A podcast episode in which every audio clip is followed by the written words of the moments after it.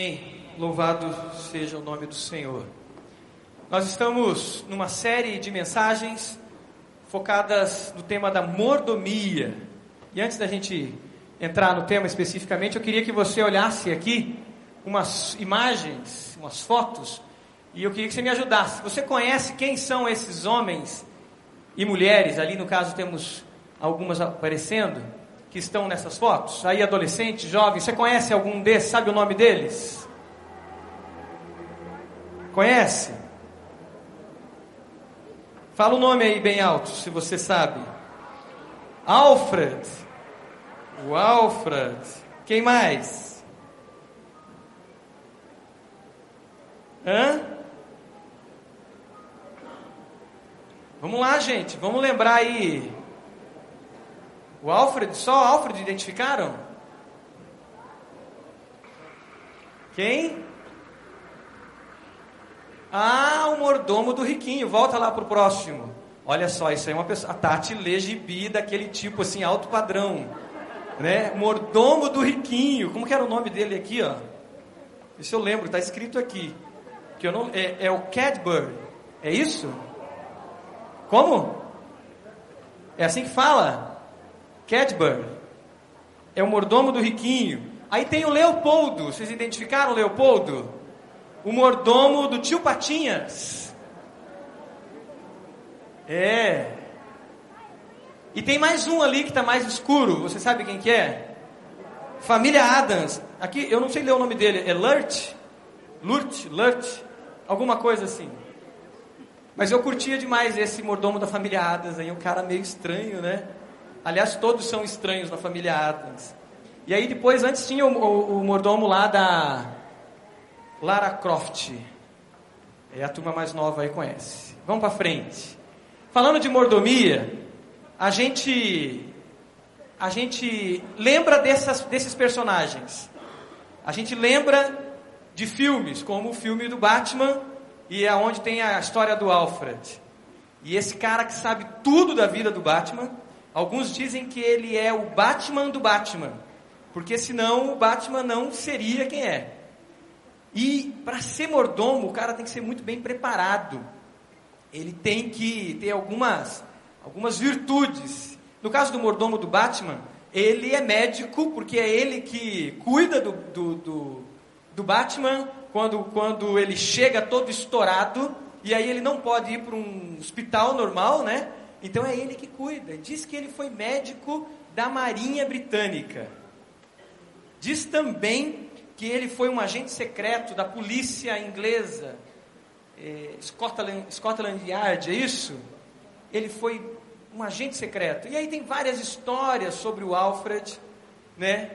Colocando ele numa posição assim de alguém super preparado, e é por isso que ele é o mordomo desse multimilionário Bruce Wayne, o cara que é o Batman. E a Bíblia fala sobre mordomia. A Bíblia fala sobre nós sermos mordomos do Senhor. E como que é isso? Como que é ser mordomo do Senhor? E o que, que a Bíblia fala sobre isso? É parecido com esses personagens que a gente vê da história em quadrinhos, da, do cinema, da literatura. Né? Na literatura é muito comum aquela ideia de que o mordomo sempre é o culpado sempre tão desconfiados do mordomo. E nas novelas brasileiras também eh, já teve, tiveram muitos mordomos. E alguém lembra o nome de alguém? Ninguém confessa, né, de novela. de cinema o pessoal fala, de gibi o pessoal fala, mas novela não. Mas tudo bem, esse que você lembrou aí também se enquadra aqui na nossa ilustração. Nós vamos pensar e nós vamos refletir é, na história de um homem que foi um mordomo do Senhor, acima de tudo, mas trabalhou como mordomo. Na Bíblia nós encontramos. Você lembra de alguém da Bíblia que trabalhou como mordomo e serviu como mordomo em várias situações? José, claro, você está com o esboço aí também, e isso ajuda. Mas, para quem não estava com esboço, parabéns, José também foi mordomo. Abre lá sua Bíblia em Gênesis 39, e lá tem a história desse homem de Deus que foi usado tremendamente por Deus.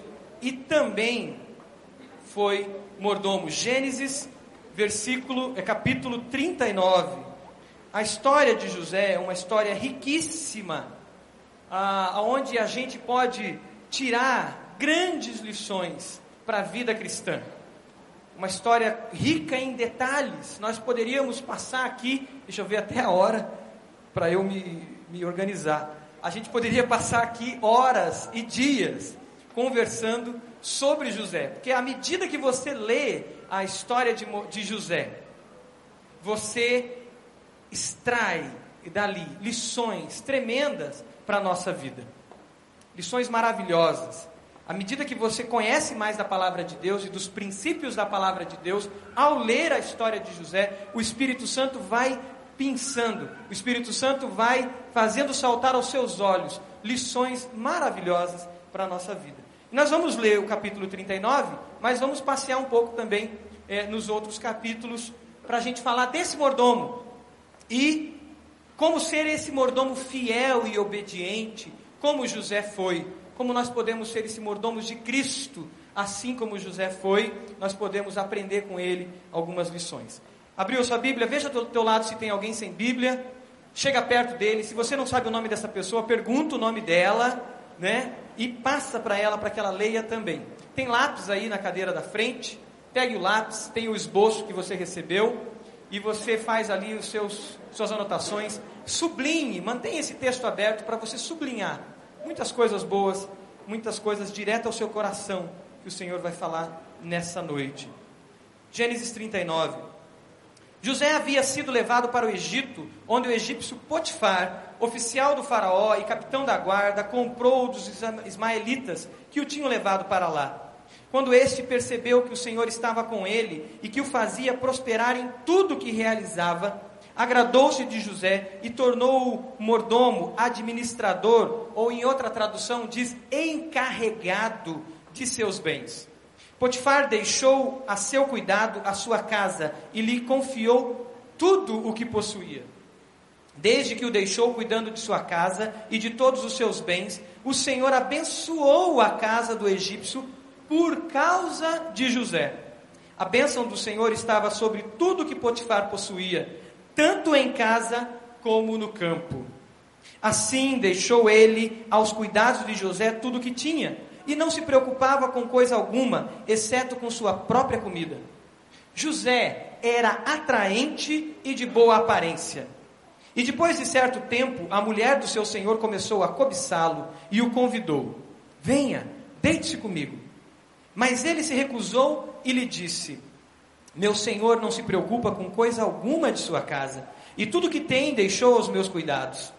Ninguém desta casa está acima de mim. Ele nada me negou, a não ser a senhora, porque é mulher dele. Como poderia eu, então, cometer algo tão perverso e pecar contra Deus?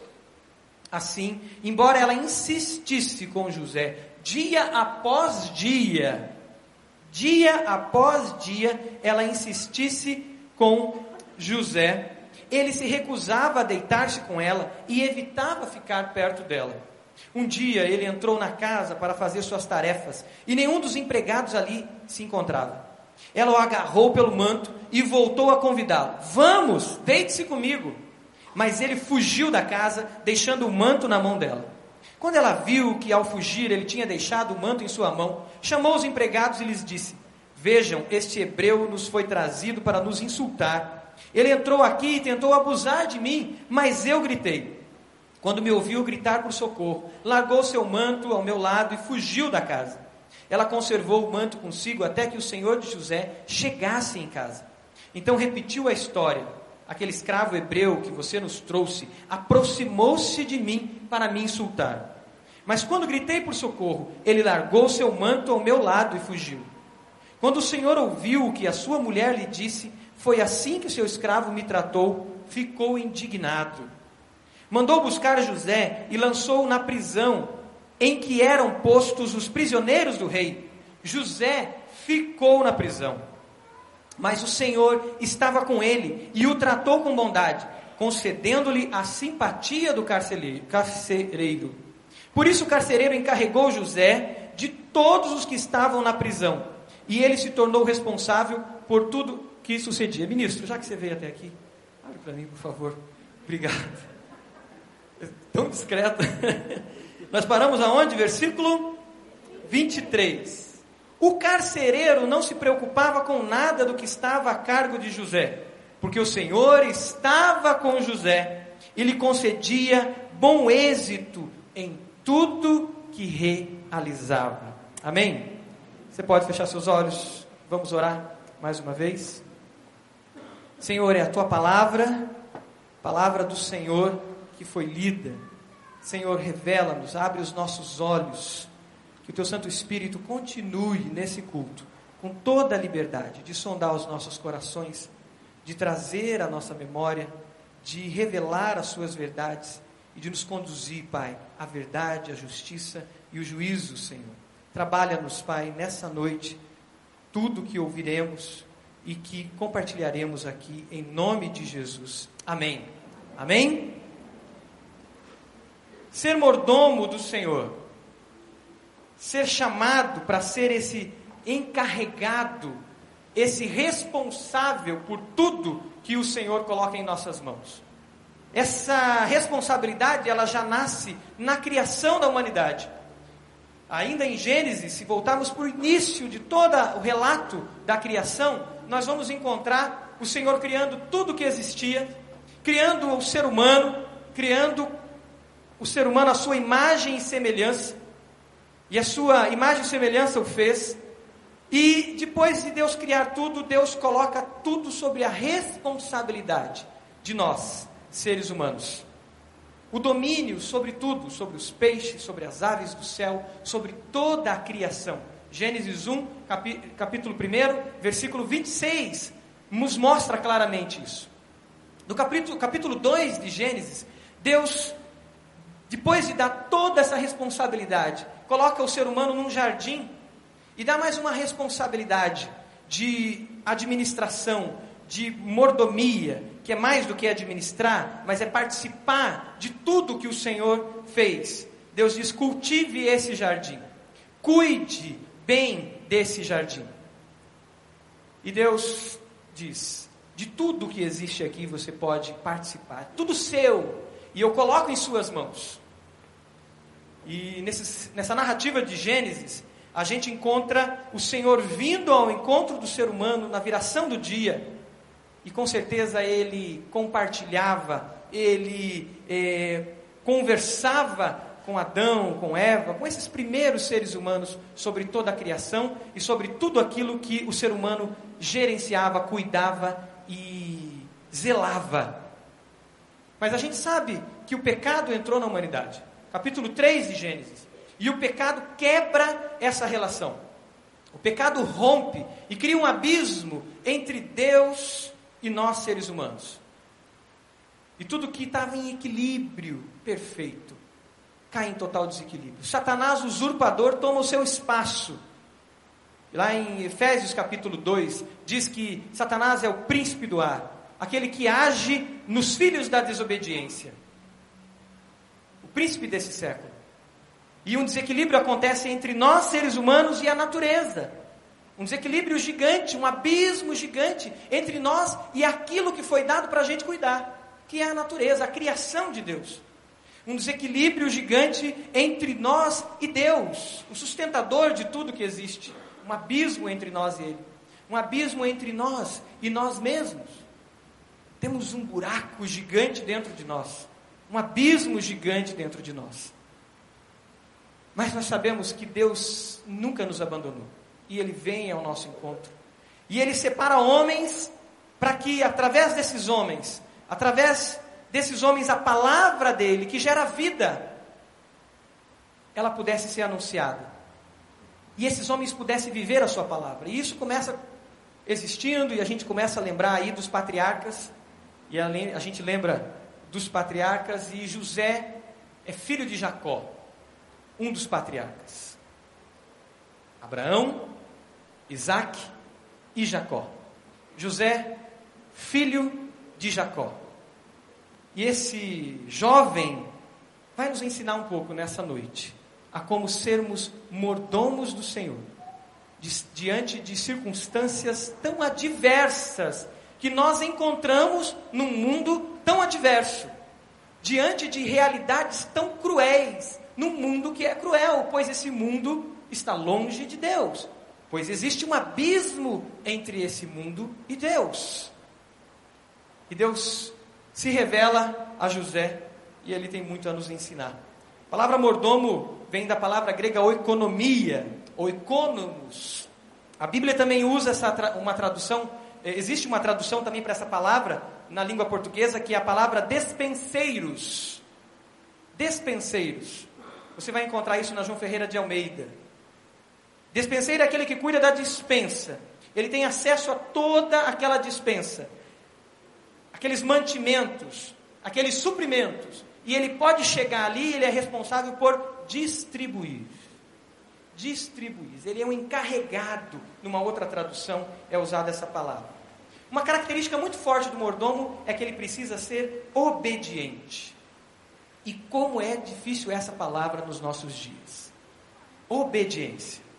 Talvez você é junior, você está aqui, você tem lá seus 7, 8, 9, 10 anos de idade, 11 anos de idade, e você ouve essa palavra todo dia.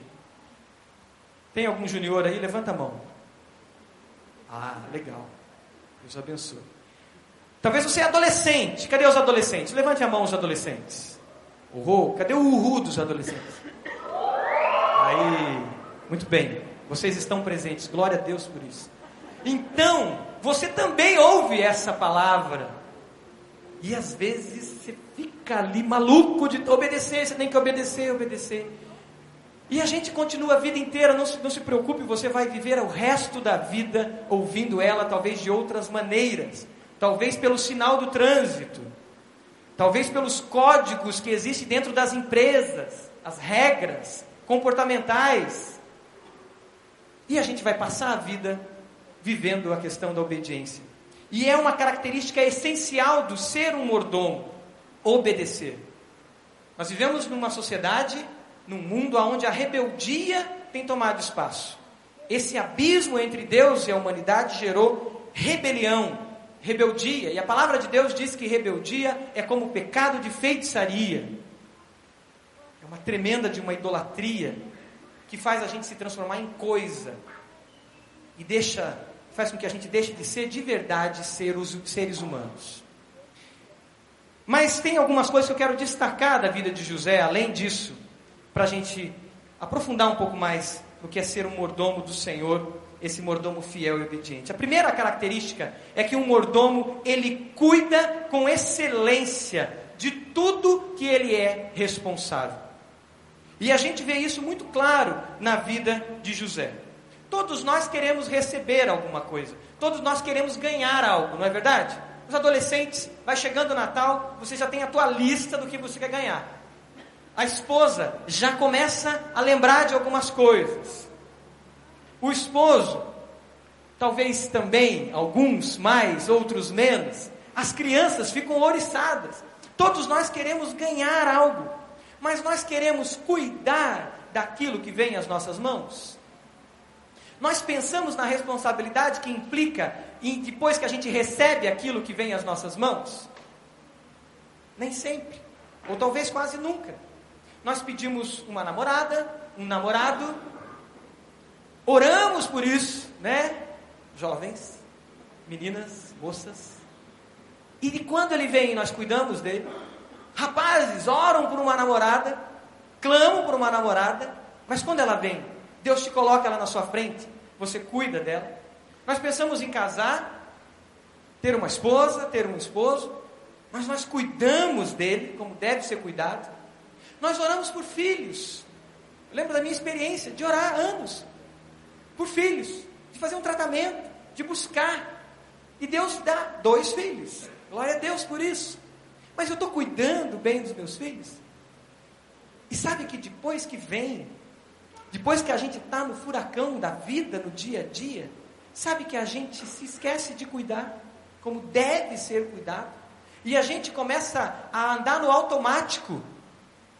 E a gente não cuida. A gente faz o básico. A gente cria uma rotina. Mas José nos dá o exemplo de cuidado com excelência em todas as situações. José, ele foi traído por seus irmãos. José era odiado por seus irmãos. José, ele foi vendido como escravo por uma caravana de ismaelitas que passavam na região onde ele estava.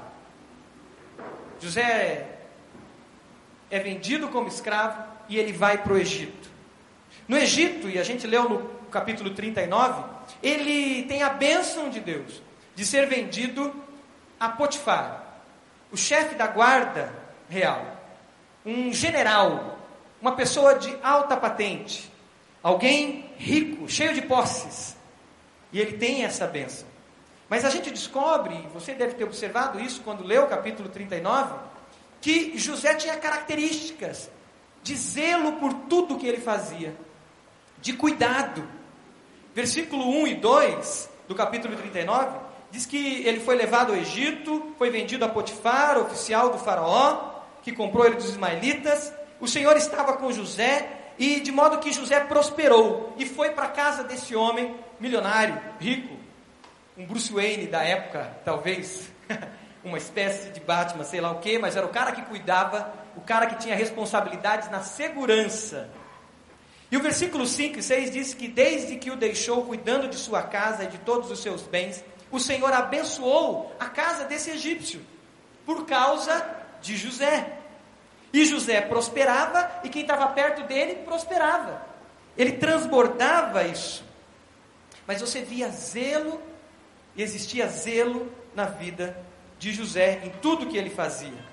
No mesmo capítulo 39, a gente observa que José é acusado pela mulher de Potifar, injustamente ele vai para a prisão, e lá na prisão, com certeza, um prisioneiro obediente, um prisioneiro exemplar, ele é colocado como responsável, como mordomo, por outros presos, e assume as responsabilidades totais. Confiança do carcereiro. Será que José era um cara do tipo que a filosofia chama de aquele cara que tem o toque de Midas. A filosofia grega tem um personagem na mitologia grega que é esse, esse, essa figura do, do Midas, do rei Midas, que era rei da Frígia. E o seu principal, principal atributo do rei Midas era de transformar em ouro tudo que ele tocava. Será que José era esse ser místico ou sobrenatural que tinha só sorte. Não. Se você já caminhou um pouco pela Bíblia, você sabe que José deveria arregaçar as mangas e ele era um fiel mordomo, cuidando de tudo que vinha às mãos dele e fazia com zelo. Não era um cara sortudo, era um cara empenhado. A gente vai ver mais sobre isso. Lembrando disso, eu queria destacar quatro T's principal, principais para a vida de um mordomo. Quatro T's, quatro palavras que começam com a letra T. O um verdadeiro mordomo, fiel e obediente, ele é mordomo fiel e obediente no zelo e no cuidado com o seu tempo. Isso está no seu esboço. Com o tempo. A palavra de Deus diz lá em Salmos 90, na Bíblia na linguagem de hoje: Ensina-nos, Senhor, a usar bem os dias da nossa vida, para que nos tornemos sábios. Ser mordomo do tempo, algo fundamental. Ao administrarmos é, sabiamente o tempo, ele nos dará o privilégio de desfrutar algo que transcende os limites do tempo. E não é um desafio administrar o tempo? O tempo foge. A gente sempre diz: eu não tenho tempo para nada. Não sobra tempo. Eu não consigo fazer tudo o que eu quero. José não perdia tempo. Todas as situações na vida de José eram oportunidades de abençoar outras vidas. Ele fez isso com Potifar e ele fez isso com o carcereiro. Ele poderia entrar na prisão e dizer o seguinte: chega, chega de temor a Deus. Eu fui expulso de casa, eu fui enganado pelos meus irmãos, eu fui vendido pelos meus irmãos. Aí eu tenho a sorte, né, pensar assim, de cair na casa de Potifar. E aí eu faço tudo certinho. A mulher do sujeito, a mulher do cidadão fica dando em cima de mim. E eu fujo dela, é isso que o texto diz. E chega um momento que ela me enquadra e fica com o meu manto, com o meu paletó, com a minha camisa, seja lá o que for, e eu sou acusado. Injustamente estou aqui numa prisão. Chega, eu vou para a galera, eu vou piorar a minha vida. Mas não, ele continua temendo a Deus e fazendo o que é correto, o que é certo, independente das circunstâncias, e o seu tempo é usado para abençoar, independente das circunstâncias. A dispersão do tempo, irmãos, e se liga nessa adolescente, jovem, a dispersão do tempo é uma das coisas que faz a gente pecar também. É. É porque a gente dispersa, às vezes no Facebook, a gente dispersa, às vezes na frente da televisão, a gente dispersa folhando o jornal ou aquela revista sem sentido e sem propósito, que a gente sai correndo de casa e sai atrasado. E a gente sai furando sinal. Por quê? Porque não administrou bem o tempo.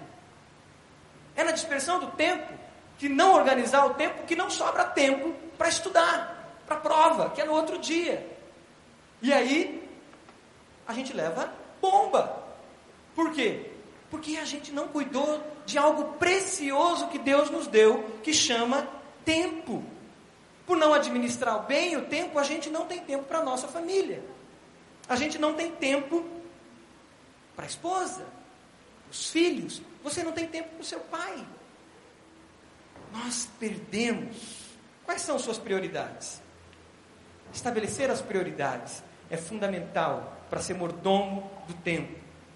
Aí no esboço tem várias perguntas para você, pais e filhos, cônjuge, discípulos estratégicos. Nós temos um desafio como igreja que é de discipular vidas, caminhar perto de vidas. E se nós não formos mordomos do nosso tempo, não haverá tempo para vidas temos que ser mordomos do nosso tempo. Precisamos cuidar dele. Aonde nós gastamos o nosso tempo? O outro T relacionado à mordomia tem a ver com o templo. Tempo, templo. A palavra de Deus diz assim: será que vocês não sabem que o corpo é o templo do Espírito Santo? Que vive em vocês e foi dado por Deus? Deus fez o nosso corpo para ele habitar no nosso corpo, como casa, como morada dele. Mas muitas vezes nós não cuidamos desse bem precioso que Deus nos deu. E aí nós não cuidamos da nossa alimentação, nós não cuidamos do cuidado com o corpo no sentido do exercício, né, no sentido ah, ah, de se preparar, e a gente vive uma vida sedentária, e a Bíblia diz que quer comais, quer bebais ou façais outra coisa qualquer, façai tudo para a glória de Deus. Administrar, ser mordomo do templo. Nós não cuidamos do sono. E aí sofremos por causa disso. E aí o casal está em briga, está em guerra, e aí vem para o pastor para conversar, ou procura o seu discipulador e diz: a casa caiu, a gente só briga, ele está muito grosso, ele está muito violento, e ela está me respondendo com aspereza. E sabe o que você vai descobrir? Que eles não dormem. Que o cara fica na internet até as duas. Que a esposa fica no Face. E aí, sabe o que acontece com quem não dorme? Fica irritado mesmo no outro dia. E que é um milagre. Mas o milagre está na frente. Seja mordomo do seu tempo e do seu sono. Desafios próximos de nós. Adolescente não consegue produzir a jovem não consegue na faculdade produzir algo, porque não, não dorme mais. Ser mordomo do tempo. O outro T é de talentos. Primeiro o tempo, depois o. Primeiro, vamos de novo. Primeiro o tempo, depois o. E depois agora os talentos. Aquilo que Deus coloca em nossas vidas. Dons e talentos, habilidades capacidades que Ele nos deu. Nós agora vamos usar a nossa voz na serenata de Natal. E se você tem dificuldade total com a voz, talvez, você vai poder ajudar na segurança. Na segurança. Eu estou dizendo se você é um deficiente Como que... Vocal. É isso?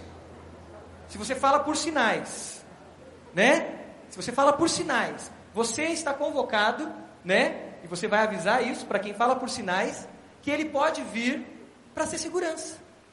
Porque ele tem um talento. Ele tem condições de estar ali, de ajudar, coordenando, direcionando, vestindo um colete, né, igual aqueles de polícia, assim, né, para um carro que vem de longe ver que tem um grupo ali. Todos têm talentos, todos têm habilidades, todos têm dons. E você, se você já tem Jesus, Ele te deu dons para você ministrar na vida de pessoas. Olha aí no seu esboço. Você tem facilidade com a administração? Você, você é uma pessoa organizada? Você tem liderança natural, carisma? Você tem facilidade com o ensino? Você tem facilidade com artes manuais? Você tem uma escuta ativa? Você sabe ouvir as pessoas? Você sabe acolher? Eu não sei. Você tem usado os seus talentos? Mas o outro T é o T de tesouros. Então o primeiro é o tempo. O segundo é o templo. O terceiro é os talentos. E o quarto é os tesouros. E aí os tesouros, Deus nos dá muitos.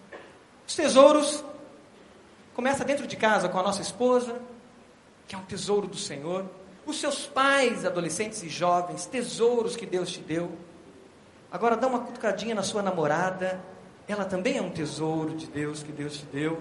Seu namorado, na sua esposa, os seus filhos, os bens, os bens que Deus nos dá, aquela casa que Deus nos deu, aquele carro, essa roupa que você veste, o dinheiro, fruto do seu trabalho, que foi a, a partir das habilidades que você tem, nós temos usado com sabedoria, temos administrado, temos sido fiéis nas primícias, na entrega dos nossos dízimos, somos mordomos dos tesouros.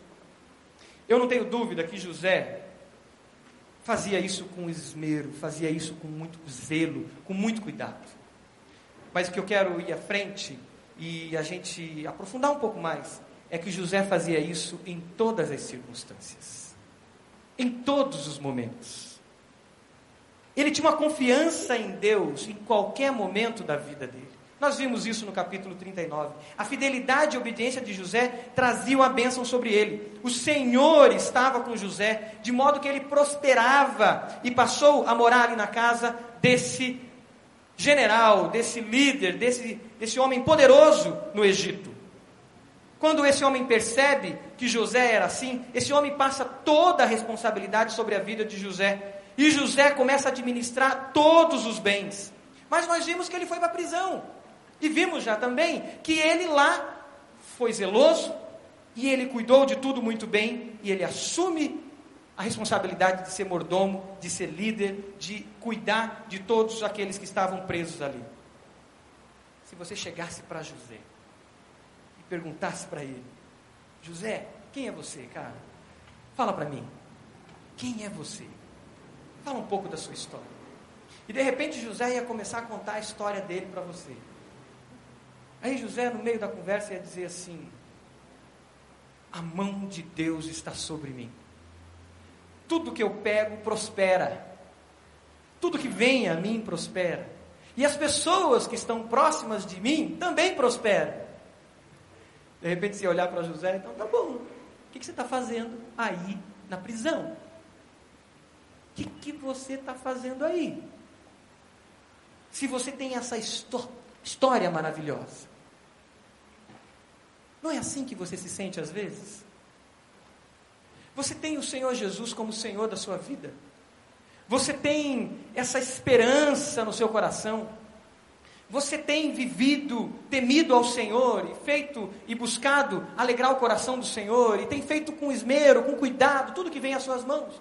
Mas de repente você se encontra numa situação que é como a situação de José, numa prisão.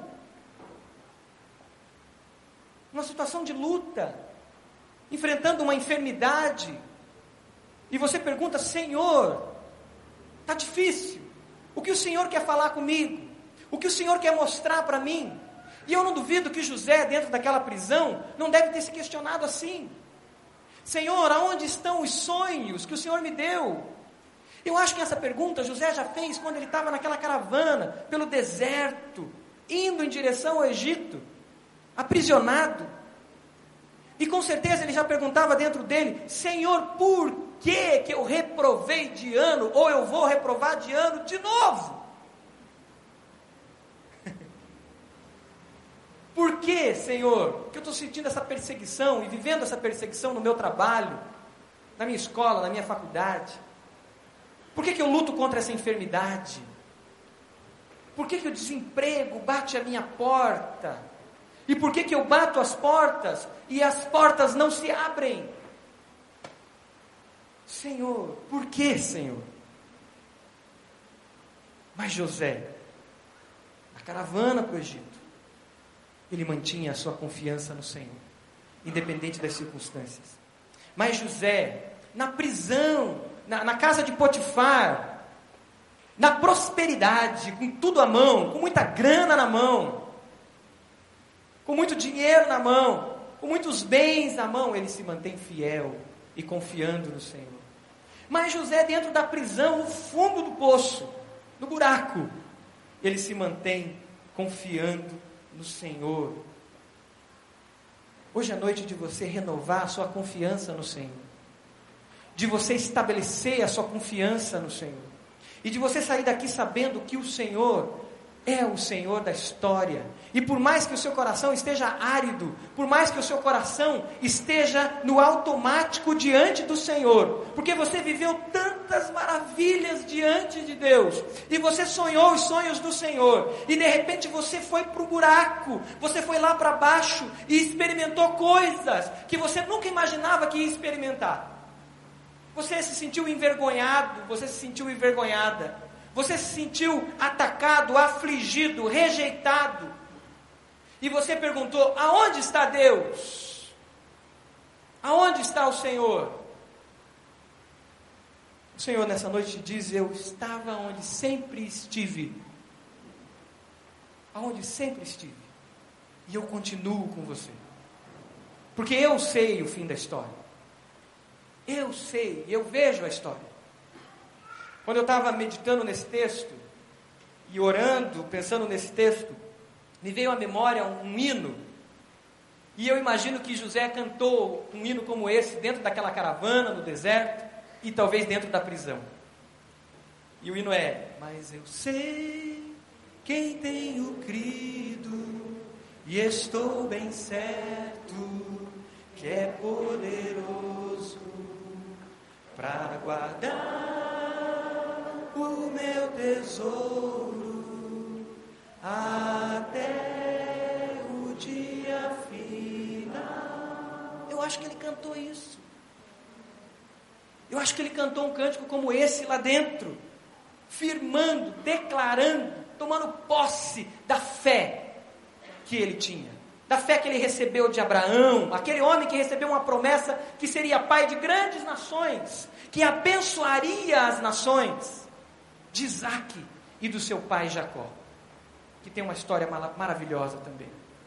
E ele deve ter se perguntado: Senhor, aonde está essa promessa?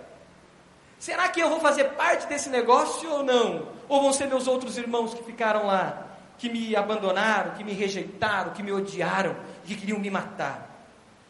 ele agiu com fidelidade, José agiu com fidelidade, tanto na prosperidade quanto na privação, ou ao contrário, tanto na privação quanto na prosperidade e depois na privação.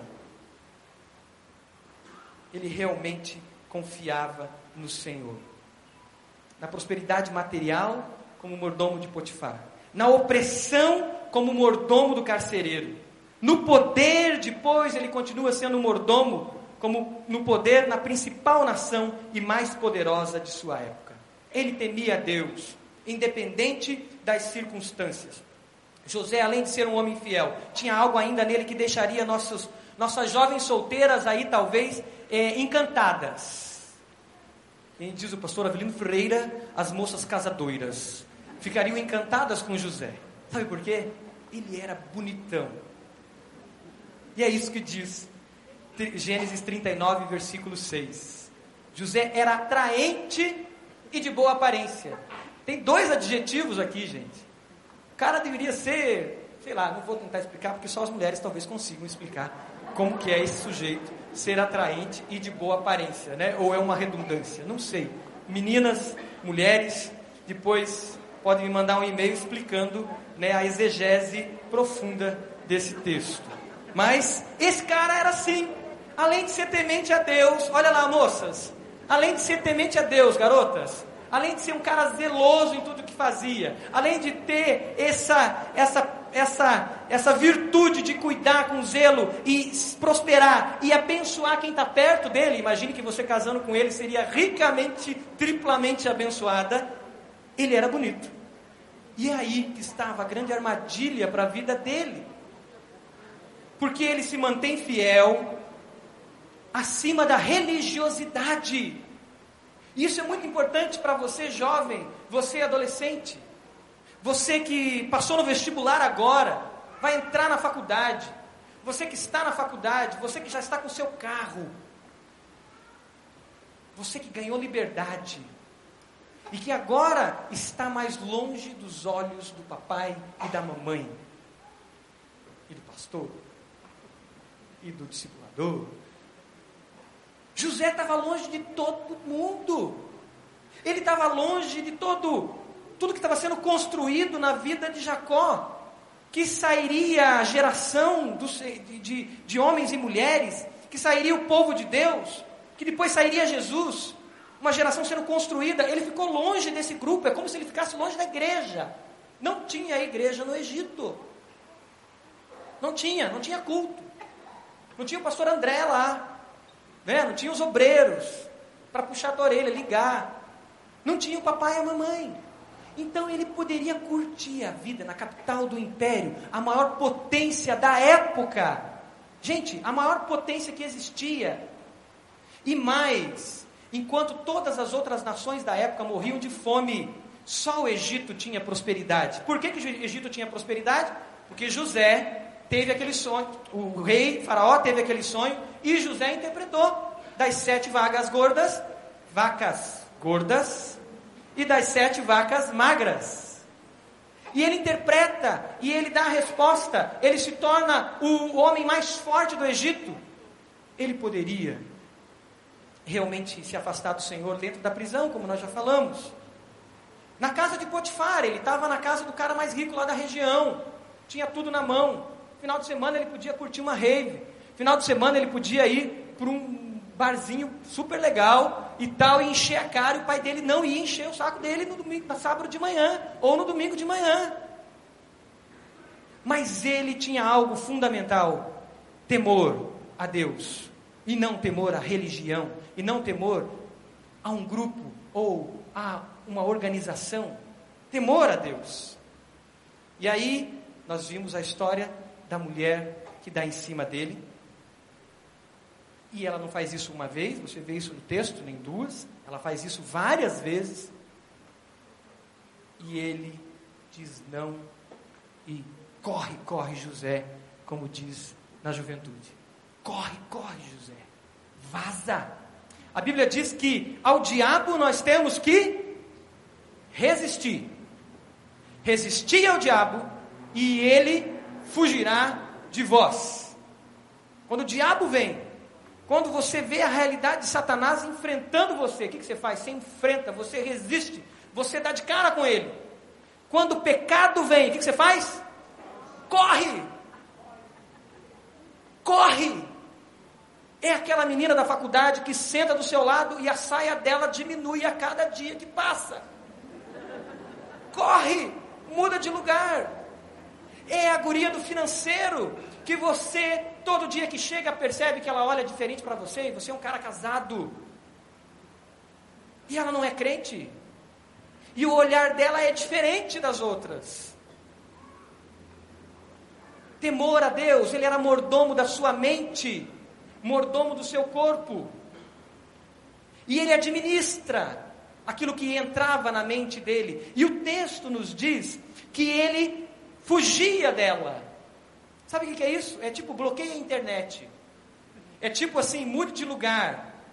É tipo é, a dona da empresa está dando em cima de você. Saia do emprego. É tipo o que aconteceu com um amigo meu, está no Canadá hoje, e ele, temente a Deus, a dona da empresa deu em cima dele. Ele sabe de quem eu estou falando. E ele perdeu um cliente. Perdeu um cliente. E não era um clientezinho. Ele perdeu um cliente. Não existe nada pior do que uma mulher rejeitada. Não sei. Pode ser não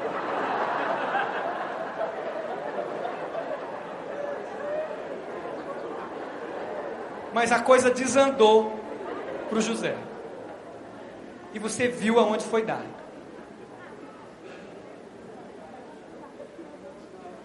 Ele caiu nas graças e no ódio da mulher do general. Caiu nas graças e no ódio da mulher do general. Mas o que me impressiona, o que impressiona a gente é a resposta de José.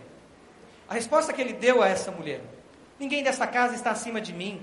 Ele nada me negou, a não ser a senhora, porque é a mulher dele. Como poderia eu então cometer algo tão perverso? Agora guarde isso. Guarde isso, irmão, irmã, adolescente, junior, que já está entendendo o que eu estou dizendo. Guarde isso. Como poderia eu pecar contra Deus? Como poderia eu pecar contra Deus? Dona, eu não posso para a cama com a senhora, não, dona. Eu temo a um Deus que está aqui, nessa sala, nesse ambiente, nessa cozinha, não sei lá onde era. E Ele está aqui presente. Eu creio num Deus invisível. Ela deve ter rido da cara dele, porque naquela época não existia Deus invisível. Todo mundo cria num Deus que era uma imagem feita por mãos de homens. A coisa mais ridícula, mais antifilosófica, mais antimaterialista, mais anticientífica era crer num Deus que ninguém via. Não é meio parecido com você na faculdade? Parece meio ridículo, antifilosófico, anticientífico, antes tudo. E ele cria o jovenzinho ali, tapado, que veio do deserto, filhos de beduínos, que caminhavam errantes pelo deserto, cria num Deus invisível. E é esse Deus invisível, que é espírito, pessoa, que se revela depois no futuro em Jesus, que ele crê. E ele responde três coisas fundamentais que a gente encontra na resposta dele. Seu marido confia em mim. Ele tinha consciência que o nosso pecado machuca outras pessoas. Machuca aquela menina que você vai dar em cima dela. Machuca a tua esposa, quando você menos acha que ela, que ela sabe ou não sabe, está machucando ela. Quando você está trancado no seu quarto ou num banheiro, pensando em outras mulheres, machuca a tua esposa, sem talvez que ela saiba. Machuca os teus filhos. Depois ele diz: a senhora é a mulher dele, não minha. O nosso pecado é sempre a invasão de uma fronteira para um território que não é legítimo. A senhora é de outra pessoa. A senhora não me pertence. O mordomo, ele sabe, o mordomo de Cristo sabe as delimitações, os espaços, até onde ele deve ir, até onde ele não deve ir. E isso acontece lá na sua empresa, isso acontece nos relacionamentos aqui dentro da igreja, isso tem que acontecer em todas as situações. E depois ele diz: Eu não posso pecar contra o meu Deus. Todo pecado é um pecado contra Deus, contra o Deus Todo-Poderoso. Minha obediência precisa fazer com que Jesus seja exaltado através do amor por vidas. E se eu amo, eu não quero ferir ninguém. E se eu amo, eu não quero ferir muito menos Deus.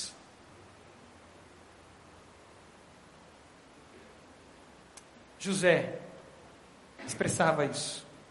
Esse contentamento era presente na vida dele em todas as circunstâncias. Sabia viver com contentamento. Filipenses fala sobre isso, Filipenses 4, versículo 11. Não estou dizendo isso porque esteja necessitado. O apóstolo Paulo dizendo: Pois aprendi a adaptar-me a toda e qualquer circunstância. Sei o que é passar necessidade e sei o que é ter fartura. Aprendi o segredo de viver contente em toda e qualquer situação, seja bem alimentado, seja com fome, tendo muito ou passando necessidade. E aí ele diz um versículo que a gente repete muito, mas a gente tem que lembrar do contexto. Você pode dizer comigo? Tudo. Você pode tudo naquele que te fortalece? Passar por necessidade, passar por luta e passar por prosperidade? A, a amargura não toma espaço no coração de José. A amargura não tem vez no coração desse jovem. Ele não se deixa levar pela amargura.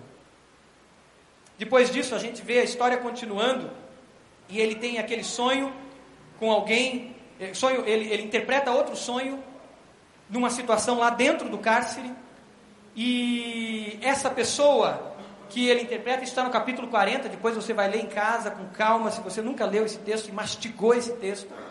E ele, através dessa interpretação, ele revela o que acontecia na vida daquelas pessoas. E uma das revelações era: um deles seria de novo, era o padeiro, e o outro era quem?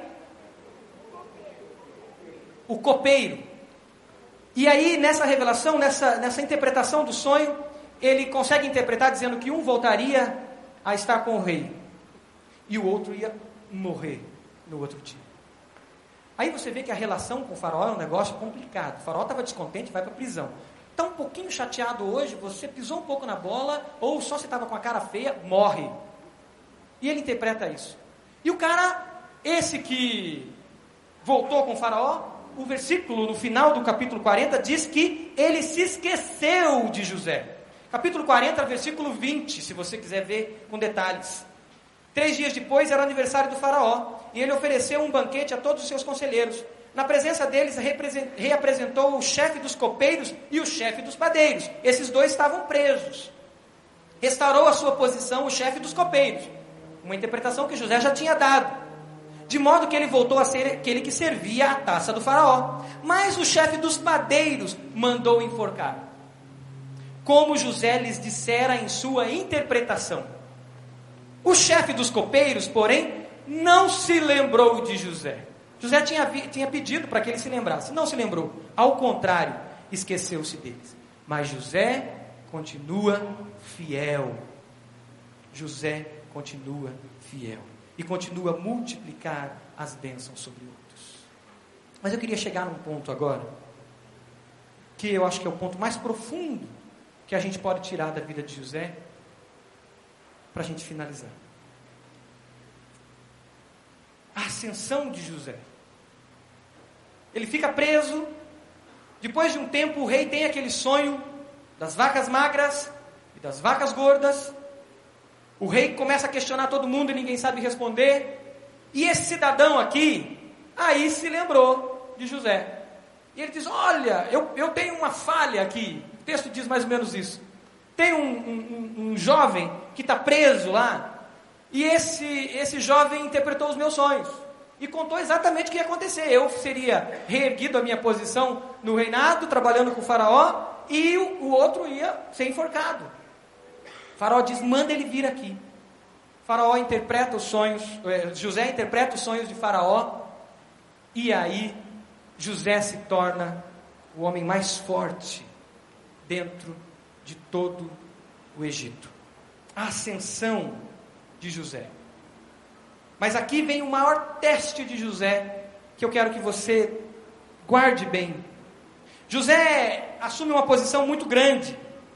O, se, o anel, selo de Faraó, vai para a mão de José. O anel selo significava o seguinte: toda, toda carta escrita, toda lei, tudo que fosse uma ordem para o povo, para outros líderes, tinha esse anel. E esse anel feito, eh, colocado na cera e marcava o, o, o pergaminho, marcava ali o material que foi escrito, era a autorização direta do faraó. Ele chega a esse nível. Ele se torna um mordomo mesmo. Por quê? Porque ele tem todos os benefícios de Faraó. E ele fala em nome do Faraó, de alta confiança de Faraó.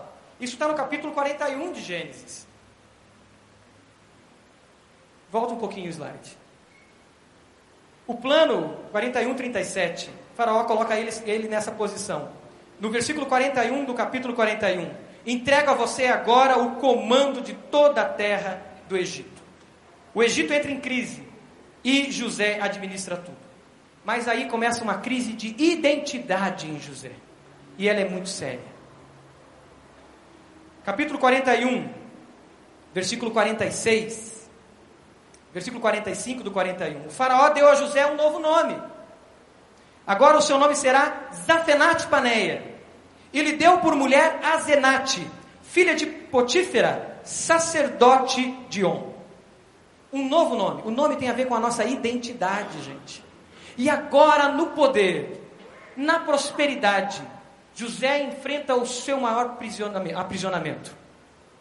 José vai enfrentar a sua maior luta, muito maior do que a tentação da mulher de Potifar muito maior do que a tentação dos questionamentos dentro da prisão ou na, na, na, nas caravanas pelo deserto em direção ao Egito.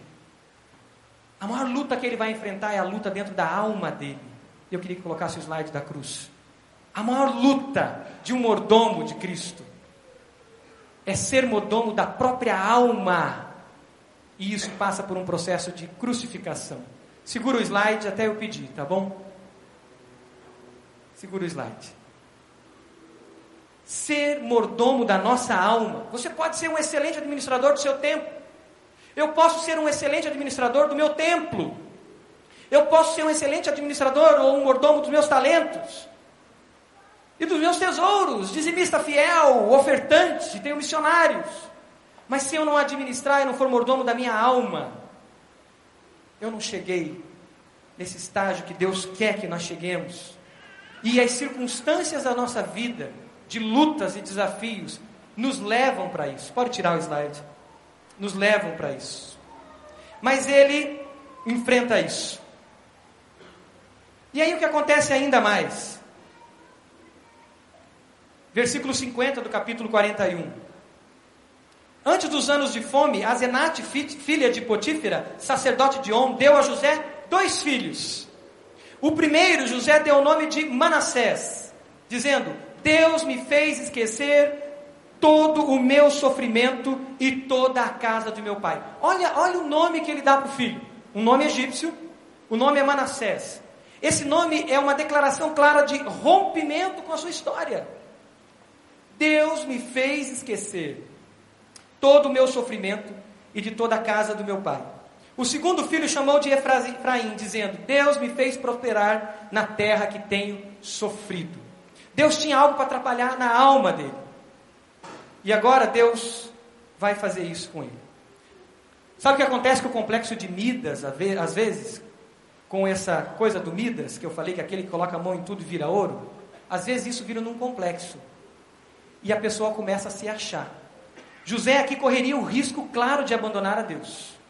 Ele estava na fio da navalha para de repente abandonar o Senhor. Coloca o outro slide agora. E o risco que a gente tem é quando a gente está no topo. O outro, antes desse. É da gente achar que a gente é o rei Midas. Que é esse sujeito que colocava a mão em tudo e tudo virava ouro. E ali ele está dizendo para um servo dele: por favor, me traga outro papel higiênico. Mas é isso. É uma piada sem graça, mas é isso. Sabe por quê? Porque a gente começa a se achar. A gente começa a achar que a gente é isso mesmo. E esse é o risco de cairmos quando a gente é bem sucedido. Começa a acreditar que ele é bom mesmo. Começa a acreditar que tudo que ele coloca a mão transforma em ouro mesmo. E começa nesse, nesse mito e aí não é o ser mordomo, é um mito. Imaginando que ele tem esse poder. Se acha incrível. E tudo, todo mundo tem que te dar razão. Em tudo. E muitas vezes, esse sucesso, às vezes, que a gente tem lá fora, a gente traz para dentro da igreja. E a gente quer que as pessoas ajam aqui dentro como acontece lá fora. Ser mordomo da alma passa pelo processo de crucificação. José é exposto a um encontro com os irmãos dele. Você sabe dessa história. os irmãos dele, aquele que os abandonou, voltam ali para o Egito. E José é exposto diante da história dele. E a gente vê isso no capítulo 50 e os capítulos seguintes, que José agora tem que enfrentar a sua própria alma, a escuridão da sua própria alma. É preciso morrer para poder frutificar. Jesus disse isso. A semente precisa cair. Capítulo 12, versículo 25. Digo-lhes verdadeiramente, de João, João capítulo 12, versículo 25. Digo-lhes verdadeiramente que se o grão de trigo não cair na terra e não morrer, continuará ele só, mas se morrer, dará muito fruto. O que o Senhor quer que você vá, e o caminho que o Senhor quer que você vá, é que você vá para o caminho da mordomia da sua alma agora. E você entre no mais profundo da sua alma. E você diga ao Senhor: Senhor, se existe em mim algum caminho mau, Senhor, sonda o meu coração. Mostra se há em mim algum, algum caminho mau. E se existe, Senhor, revela. José é confrontado com a história dele. E agora ele é obrigado a tratar a alma dele. E ele faz isso também com maestria. Primeiros encontros com o irmão dele, ele chora. Ele foge para um canto para chorar. Aí ele volta e ele tenta criar um joguinho. E aí ele manda que tragam o outro irmão que eles têm. E aí eles revelam aquilo e eles deixam, ele pega três, três irmãos, deixa preso ali, e eles voltam para a casa do pai pegar o outro irmão, que era o Benjamim, que era irmão de José. E aí Benjamim vem. E aí José diz: Tá, mas vocês têm pai, o pai de vocês é vivo? É, que é Jacó. Então volta lá, traz o pai de vocês. E o pai vem.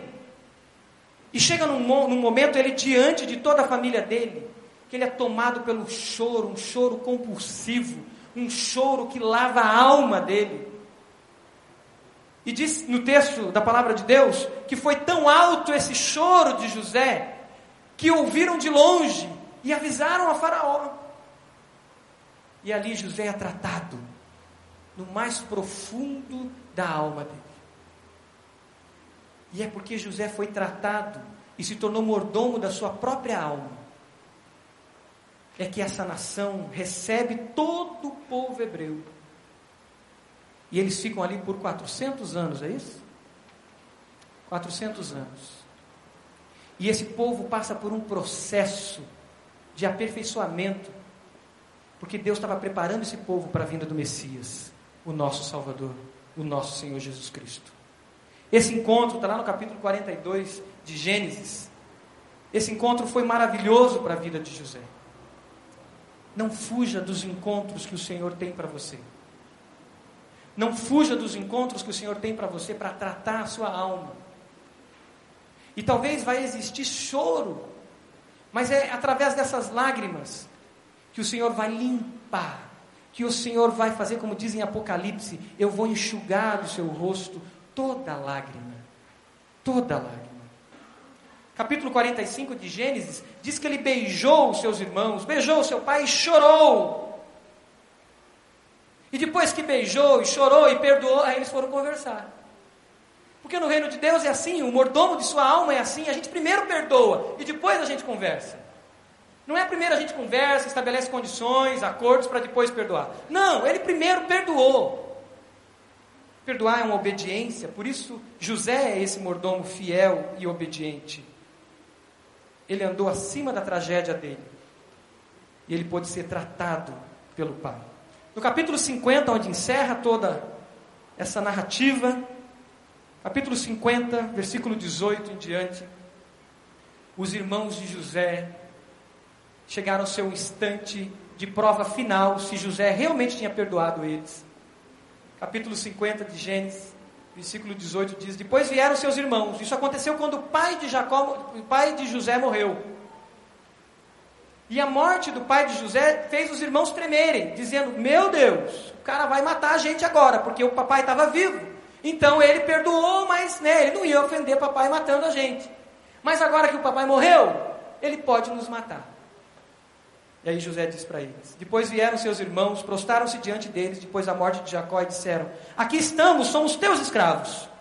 José, porém, lhes disse: Não tenham medo. Estaria eu no lugar de Deus?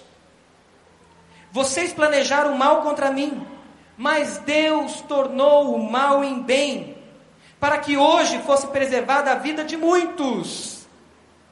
Por isso não tenham medo, eu sustentarei vocês e seus filhos. E assim os tranquilizou e lhes falou: olha que interessante isso, amavelmente. Enquanto a gente faz tudo o que a gente quer, a gente odeia, a gente rejeita, a gente oprime, a gente abandona, a gente xinga, a gente maltrata. Enquanto a gente recebe isso das pessoas, Deus escreve a história dele. E Deus está escrevendo a sua história. Eu queria que você fechasse seus olhos. E refletisse nisso que o Senhor falou especificamente para você.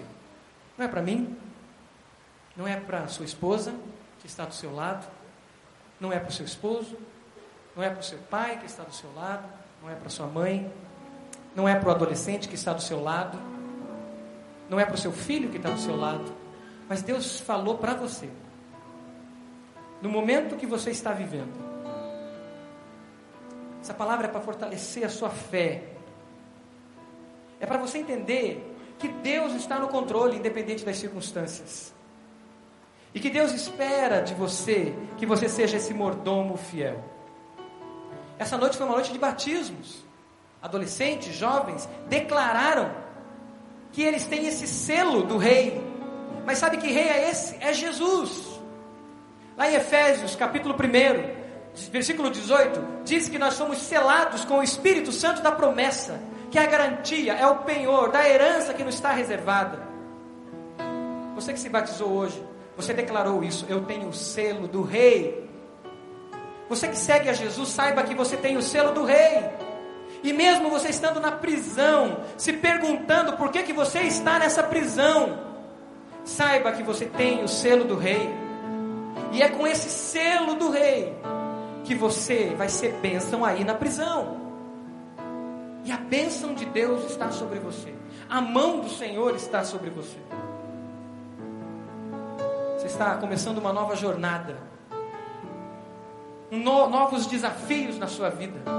A palavra do Senhor é: mergulhe na sua alma. Não fuja das confrontações. Não fuja dos movimentos do Espírito Santo na sua vida.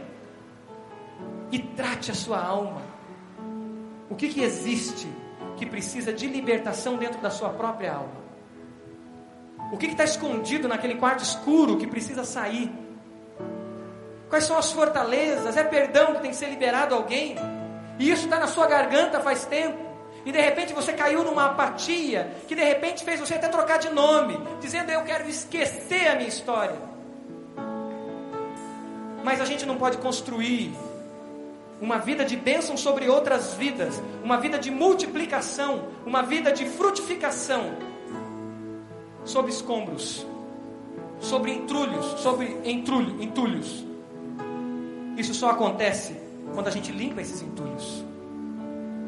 E essa noite, essa semana é uma semana de limpeza de entulhos. O que, que o Espírito Santo de Deus está falando a você? Espírito Santo de Deus está mostrando a você. Nosso chamado é para multiplicar vidas, para frutificar sobre vidas. E o Senhor te chama para isso. Espírito Santo de Deus revela muito mais, Pai, que existe no coração de cada um.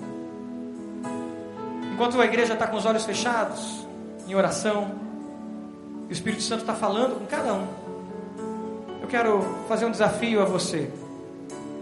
A você que entendeu que você precisa ser esse mordomo de Jesus. E que para isso você precisa primeiro entregar a sua vida ao Senhor Jesus. Dizendo: Jesus, cuida da minha vida e eu quero cuidar de tudo que o Senhor me der. Recebe a minha vida e eu quero receber tudo do Senhor. E mesmo que eu passe por lutas, Senhor, eu quero fazer isso como um mordomo. Eu quero administrar, eu quero cuidar de todas as bênçãos que vêm às minhas mãos. Você entende que você precisa de Jesus? Não somente admirar Jesus, mas entregar a sua vida totalmente ao Senhor Jesus. E essa noite é uma noite de você fazer isso, para viver com Jesus mesmo, de fato. Se você crê em Jesus e você quer receber Jesus na sua vida, Levante uma das suas mãos dizendo: Eu quero Jesus. E eu te recebo. Eu quero orar por você. Você quer uma oração nesse sentido, entregando a sua vida a Jesus? Levante a sua mão. Amém. Amém. Aqui, essa jovem senhora, essa senhora aqui na frente, aquele senhor ali, jovem senhor. Levante uma das suas mãos. Pode abaixar. Quem mais? Entendeu isso? Amém? Aquela criança. Deus abençoe. Tem mais alguém? Levante uma das suas mãos. Levante uma das suas mãos dizendo: Eu quero o Senhor Jesus na minha vida como Senhor. E eu quero entregar minha vida a Ele e receber dele tudo, para cuidar de tudo, para a glória dele. Levante uma das suas mãos. Amém. Nós vamos nos colocar de pé e nós vamos cantar um, uma estrofe dessa música. E de pé, como você está, eu quero que você faça dessa música essa sua sua oração. E eu quero te convidar, você que entregou a sua vida ao Senhor Jesus, você que disse eu quero Jesus, eu quero as bênçãos do Senhor para cuidar delas independente das circunstâncias. Eu quero que você venha aqui à frente, eu, eu te convido a vir aqui à frente para a gente orar por você e para a gente estar junto nessa caminhada. Você que levantou a sua mão, vem à frente. E você que está passando por lutas, que está lá no, na prisão, lá na prisão, eu te convido a vir aqui à frente para dizer: Senhor, eu estou nessa situação, eu estou dentro da caravana indo para o Egito. Eu não sei o que vai acontecer no Egito, eu não sei o que vai rolar lá. Mas eu, eu, eu, eu te convido, Jesus, a continuar caminhando comigo. Vem à frente. Você que está entrando em novos desafios na sua vida. E você quer consagrar esses novos desafios ao Senhor. Dizendo, Senhor, eu quero trabalhar minha alma. Eu quero cura na minha alma. Para que nesses novos desafios eu reine com o Senhor. Então vem à frente, dobre seus joelhos aqui. Adore o Senhor. Declare isso ao Senhor. Declare o que essa música diz ao Senhor. Te é.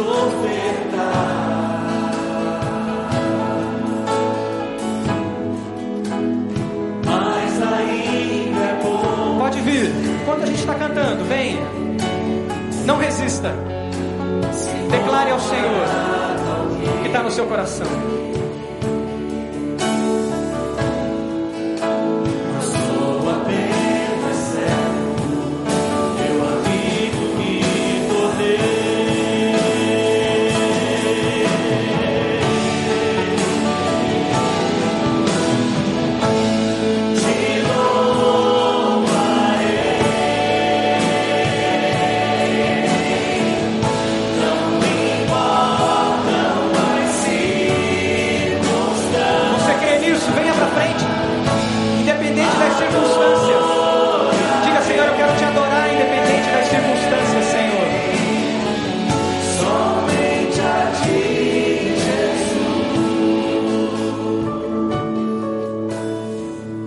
Só a igreja pode dizer isso? Te louvarei, Senhor. Independente das circunstâncias. louvarei. É a sua oração? Faça isso com convicção.